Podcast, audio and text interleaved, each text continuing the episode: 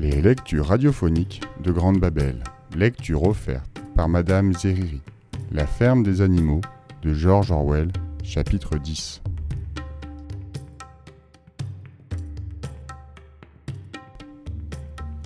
Les années passaient. L'aller et retour des saisons emportait la vie brève des animaux, et le temps vint où les jours d'avant le soulèvement ne leur dirent plus rien. Seule la jument douce, le vieil âne atrabilaire Benjamin, le corbeau apprivoisé Moïse et certains cochons se souvenaient encore. La chèvre Edmée était morte. Les, chiens, les chiens, Fleur, Constance et Filou étaient morts. Jones lui-même était mort, alcoolique, pensionnaire d'une maison de santé dans une autre partie du pays. Boule de neige était tombé dans l'oubli. Malabar aussi était tombé dans l'oubli, sauf pour quelques-uns de ceux qui l'avaient connu. Douce était maintenant une vieille douce était maintenant une vieille jument pensue, aux membres perclus et aux yeux chassieux. Elle avait dépassé de deux ans la limite d'âge des travailleurs, mais en fait, jamais un animal n'avait profité de la retraite. Depuis belle lurette, on ne parlait plus de réserver un coin de package aux animaux sur le retour. Napoléon était un cochon d'âge avancé et pesait cent cinquante kilos. Et Babil si bouffi de graisse que c'est à peine s'il pouvait entr'ouvrir les yeux. Seul le vieux Benjamin était resté le même, à part le mufle un peu grisonnant, et depuis la mort de Malabar, un caractère plus que jamais revêche et taciturne. Désormais, les animaux étaient bien plus nombreux, quoique sans s'être multipliés autant qu'on l'avait craint dans les premiers jours. Beaucoup étaient nés pour qui le soulèvement n'était qu'une tradition sans éclat, du bouche à oreille. D'autres avaient été achetés, qui jamais n'en avaient ouï parler avant leur arrivée sur les lieux. En plus de douce, il y avait maintenant trois chevaux à la ferme. Des animaux bien pris et bien campés, aimant le travail et bons compagnons, mais tout à fait bornés. De l'alphabet, aucun d'eux ne put retenir plus que les deux premières lettres. Ils admettaient tout ce qu'on leur disait du soulèvement et des principes de l'animalisme, surtout quand Douce les en entretenait, car il lui portait un respect quasi filial, mais il est douteux qu'ils y aient entendu grand-chose. La ferme était plus prospère maintenant et mieux tenue, elle s'était agrandie de deux champs achetés à Mr. Pilkington. Le moulin avait été construit à la fin des fins. On se servait d'une batteuse et d'un monte-charge pour le foin, et il y avait de nouveaux bâtiments. Wimper s'était procuré une charrette anglaise. Le moulin, toutefois, n'avait pas été employé à produire du courant électrique. Il servait à moudre le blé et rapportait de fameux bénéfices. Les animaux s'affairaient à ériger un autre moulin qui, une fois achevé, serait équipé de dynamo, disait-on.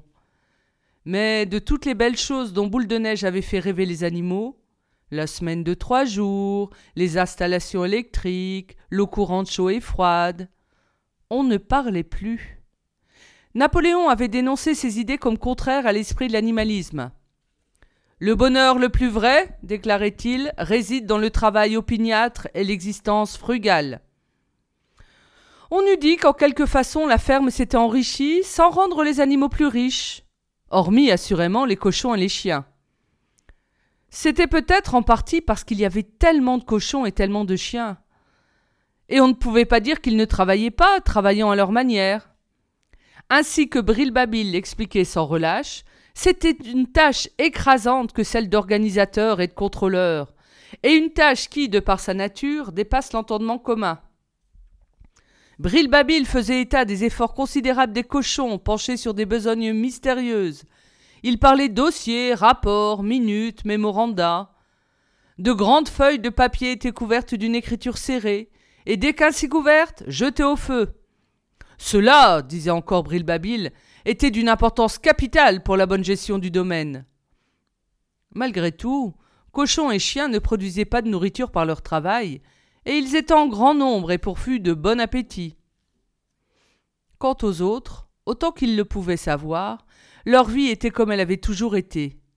Ils avaient le plus souvent faim, dormaient sur la paille, buvaient l'eau de l'abreuvoir, labouraient les champs. Ils souffraient du froid l'hiver et l'été des mouches. Parfois les plus âgés fouillaient dans le flou des souvenirs, essayant de savoir si au premier jour après le soulèvement, juste après l'expropriation de Jones, la vie avait été meilleure ou pire qu'à présent. Il ne se rappelait plus. Il n'y avait rien à quoi comparer leur vie actuelle, rien à quoi ils puissent s'en remettre que les colonnes de chiffres que brille Baby, lesquelles invariablement prouvaient que tout allait de mieux en mieux. Les animaux trouvaient leurs problèmes insolubles. De toute manière, ils avaient peu de temps pour de telles méditations désormais.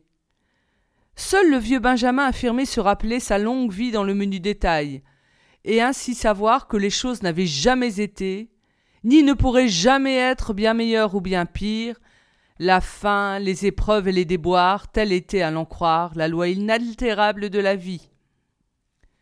Et pourtant les animaux ne renoncèrent jamais à l'espérance. Mieux, ils ne cessèrent, fût-ce un instant, de tenir à honneur et de regarder comme un privilège leur appartenance à la ferme des animaux. La seule du comté et même de toute l'Angleterre à être exploitée par les animaux. Pas un d'entre eux, même parmi les plus jeunes ou bien ceux venus de fermes distantes de cinq à dix lieues, qui toujours ne s'en émerveilla. Et quand ils entendaient la détonation du fusil et voyaient le drapeau vert flotter au mât, leur cœur battait plus fort. Ils étaient saisis d'un orgueil qui ne mourrait pas, et sans cesse la conversation revenait sur les jours héroïques d'autrefois. L'expropriation de Jones, la loi des sept commandements, les grandes batailles et l'envahisseur taillé en pièces. À aucun des anciens rêves il n'avait renoncé. Il croyait encore à la bonne nouvelle annoncée par Sage l'Ancien, la République des animaux. Alors, pensait-il, les verts pâturages d'Angleterre ne seraient plus foulés par les humains. Le jour viendrait, pas tout de suite, pas de leur vivant peut-être, n'importe, le jour venait. Même l'air de bête d'Angleterre était peut-être fredonné, ici et là, en secret. De toute façon, il était bien connu que chaque animal de la ferme le savait, même si nul ne se fût enhardi à le chanter tout haut. Leur vie pouvait être pénible, et sans doute tous leurs espoirs n'avaient pas été comblés, mais ils se savaient différents de tous les autres animaux. S'ils avaient faim, ce n'était pas de nourrir des humains tyranniques. S'ils travaillaient dur, au moins, c'était à leur compte. Plus parmi eux de, eux de deux pattes et aucune créature ne donnait à aucune autre le nom de maître. Tous les animaux étaient égaux. Une fois, au début de l'été, Brilbabi ordonna aux moutons de le suivre. Il les mena à l'autre extrémité de la ferme, jusqu'à un lopin de terre en, en friche, envahi par de jeunes bouleaux, Là, ils passèrent tout le jour à brouter les feuilles, sous la surveillance de Brilbabi. Au soir venu, celui-ci regagna la maison d'habitation, disant aux moutons de rester sur place pour profiter du temps chaud. Il arriva qu'ils demeurèrent sur place la semaine entière, et tout ce temps les autres animaux point les virent. Brilbabi passait la plus grande partie du jour dans leur compagnie. Il leur apprenait, disait-il, un chant nouveau, dont le secret devait être gardé. Les moutons étaient tout juste de retour que dans la douceur du soir, alors que les animaux regagnaient leur dépendance, le travail fini, retentit dans la cour un hennissement d'épouvante. Les animaux tout surpris firent halte. C'était la voix de Douce. Elle hennit une seconde fois, et tous les animaux se ruèrent dans la cour au grand galop. Alors, ils virent ce que Douce avait vu. Un cochon qui marchait sur ses pattes de derrière. Et oui, c'était Brilbabil. Un peu gauchement et peu accoutumé à supporter sa forte corpulence dans cette position, mais tout de même en parfait équilibre. Brilbabi, déambulant à pas compter, traversait la cour. Un peu plus tard, une longue file de cochons sortit de la maison et tous avançaient sur leurs pattes de derrière. Certains s'en tiraient mieux que d'autres, et un ou deux, un peu chancelants, se seraient bien trouvés d'une canne, mais tous réussirent à faire le tour de la cour sans encombre. À la fin, ce furent les aboiements formidables des chiens et l'ardent cocorico du petit coq noir, et l'on vit s'avancer Napoléon lui-même, tout redressé et majestueux, jetant de droite et de gauche des regards hautains, les chiens gambadant autour de sa personne. Il tenait un fouet dans sa patte. Ce fut un silence de mort. Abasourdis et terrifiés, les animaux se serraient les uns contre les autres, suivant des yeux le long cortège des cochons avec lenteur défilant autour de la cour. C'était comme le monde à l'envers. Puis le premier choc, une fois émoussé au mépris de tout, de leur frayeur des chiens et des habitudes acquises au long des ans de ne jamais se plaindre ni critiquer, quoi qu'il advienne, ils auraient protesté sans doute, auraient élevé la parole. Mais alors, comme répondant à un signal, tous les moutons en chœur se prirent à bêler de toute leur force. Quatre pattes, bon. Deux pattes, mieux. Quatre pattes, bon. Deux pattes, mieux. Ils bêlèrent ainsi cinq bonnes minutes durant, et quand ils se turent, aux autres échappa l'occasion de protester car le cortège des cochons avait regagné la résidence. Benjamin sortit des naseaux contre son épaule, comme d'un animal en peine qui aurait voulu lui parler. C'était douce. Ses vieux yeux avaient l'air plus perdus que jamais. Sans un mot, elle tira Benjamin par la crinière, doucement, et l'entraîna jusqu'au fond de la grange où les sept commandements étaient inscrits. Une minute ou deux, ils fixèrent le mur goudronné aux lettres blanches. Douce finit par dire Ma vue baisse. Même au temps de ma jeunesse, je n'aurais pas pu lire comme c'est écrit, mais on dirait que le mur n'est plus tout à fait le même, Benjamin. Les sept commandements sont-ils toujours comme autrefois? Benjamin, pour une fois consentant à rompre avec ses principes, lui lut ce qui était écrit sur le mur. Il n'y avait plus maintenant qu'un seul commandement. Il énonçait Tous les animaux sont égaux, mais certains sont plus égaux que d'autres.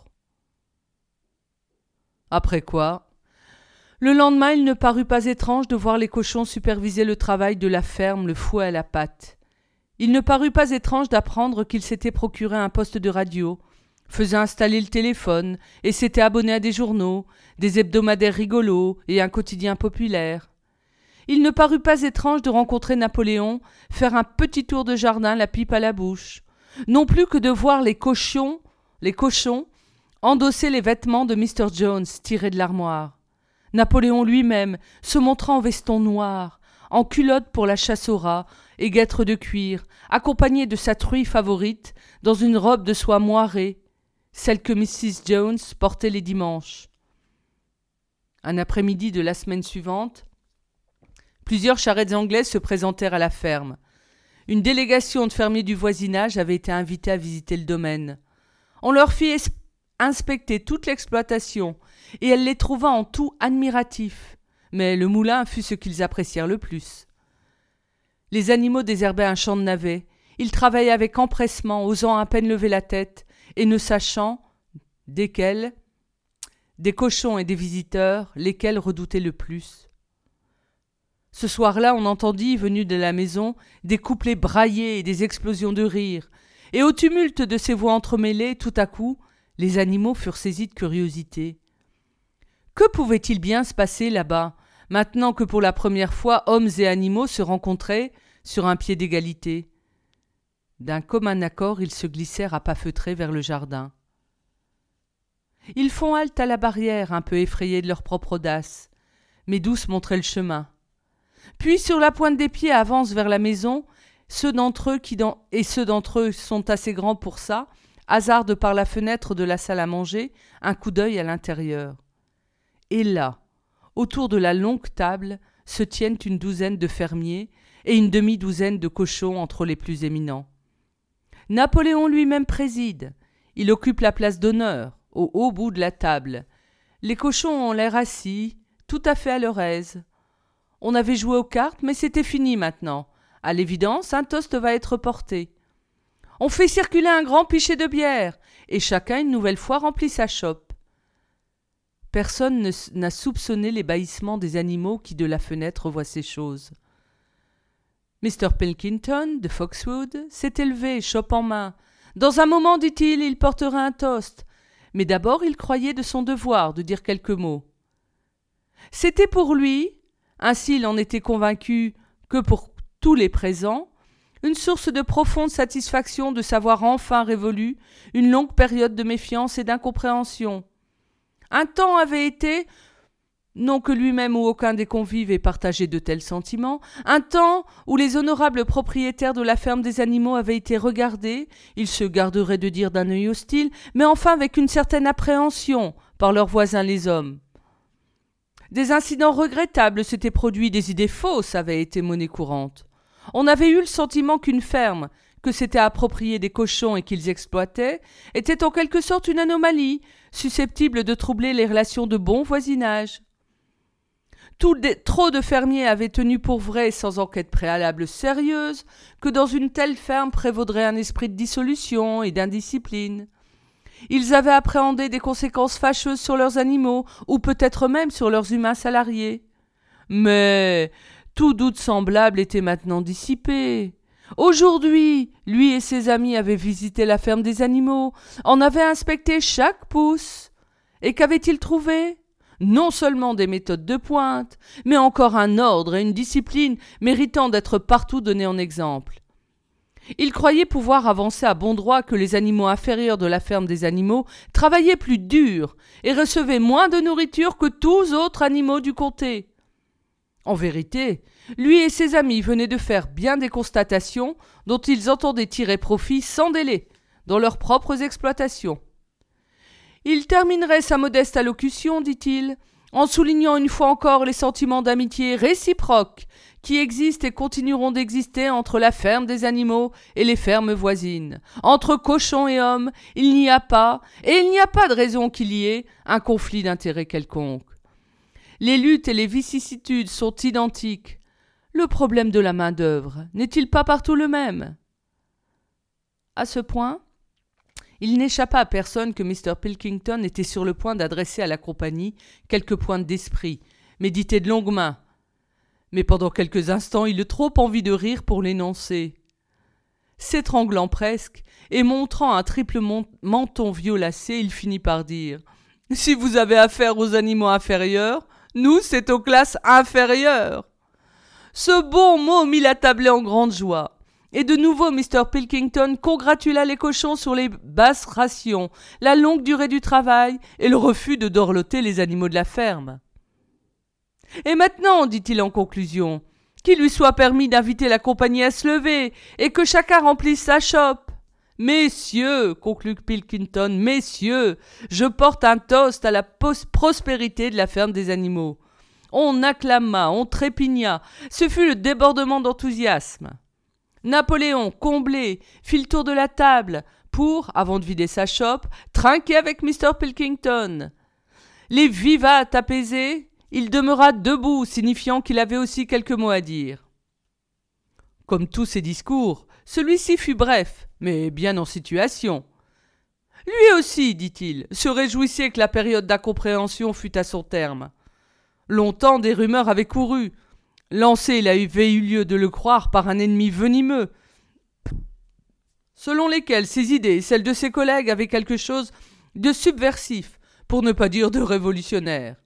On leur avait imputé l'intention de fomenter la rébellion parmi les animaux des fermes avoisinantes, Rien de plus éloigné de la vérité.